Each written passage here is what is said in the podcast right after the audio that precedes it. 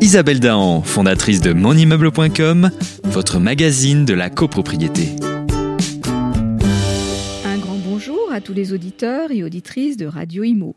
Sommes-nous dans une nouvelle ère de la responsabilité et de la confiance pour les agents immobiliers et les administrateurs de biens? C'est ce que pense Jean-Marc Torolion, président de la FNIM, mais c'est aussi ce que semble indiquer l'actualité politique.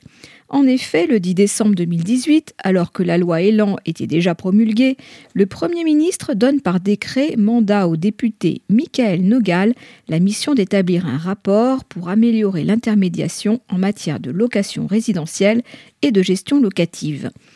Est-ce que l'idée sous-jacente ne serait pas de faire des spécialistes de la vente, de la location et, de l'administration de biens d'authentiques tiers de confiance? En tout cas, les objectifs sont clairs. Il faut faciliter l'accès des candidats locataires au logement dans des conditions abordables et sécuriser les revenus des investisseurs. Les particuliers, par ignorance des obligations juridiques et techniques, par méconnaissance du marché, n'apportent pas les garanties nécessaires d'équilibre. Aussi, l'accessibilité des locations en est compromise, comme d'ailleurs la solidité du rendement locatif. Les acteurs du patrimoine ont bel et bien la fonction sociale d'être dépositaires de la confiance des ménages pour ce qui constitue les moments cruciaux de leur vie. La mission Nogal marque un tournant en recherchant les conditions pour, pour professionnaliser l'offre locative et l'investissement, mais aussi la confiance accordée aux administrateurs de biens.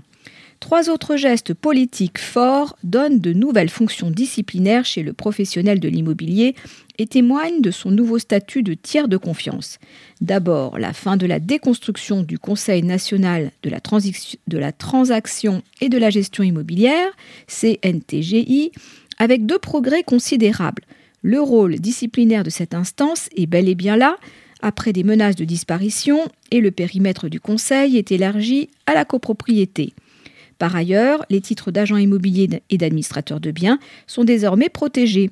Jusque-là, quiconque pouvait usurper le nom du métier sans répondre aux contraintes d'aptitude, d'assurance et de garantie financière ou encore de moralité.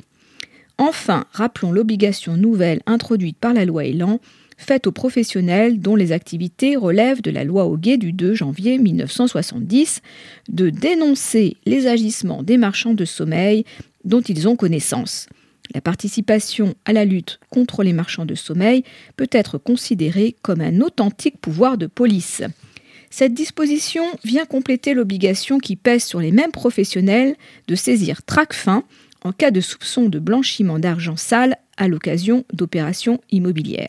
Pourtant, des précisions sont encore attendues. Il est urgent que le gouvernement publie deux décrets qui venaient dans la loi Allure parfaire le dispositif celui qui précisera les compétences appropriées pour tout collaborateur qui entre dans le métier, en matière de formation et éventuellement de stage, et celui qui fixera les diligences des garants financiers pour contrôler la bonne tenue des fonds détenus pour compte de tiers par les agents immobiliers et les administrateurs de biens.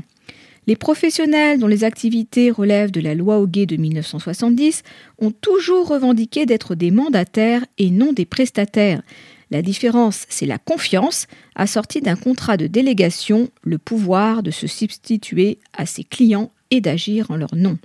L'année prochaine, on fêtera les 50 ans de la loi Auguet. Il était temps que les professionnels de la transaction et de l'administration de biens reçoivent leur lettre de noblesse.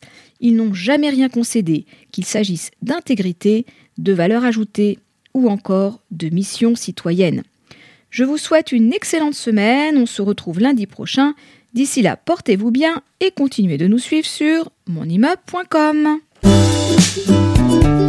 Isabelle Dahan, fondatrice de monimmeuble.com, votre magazine de la copropriété.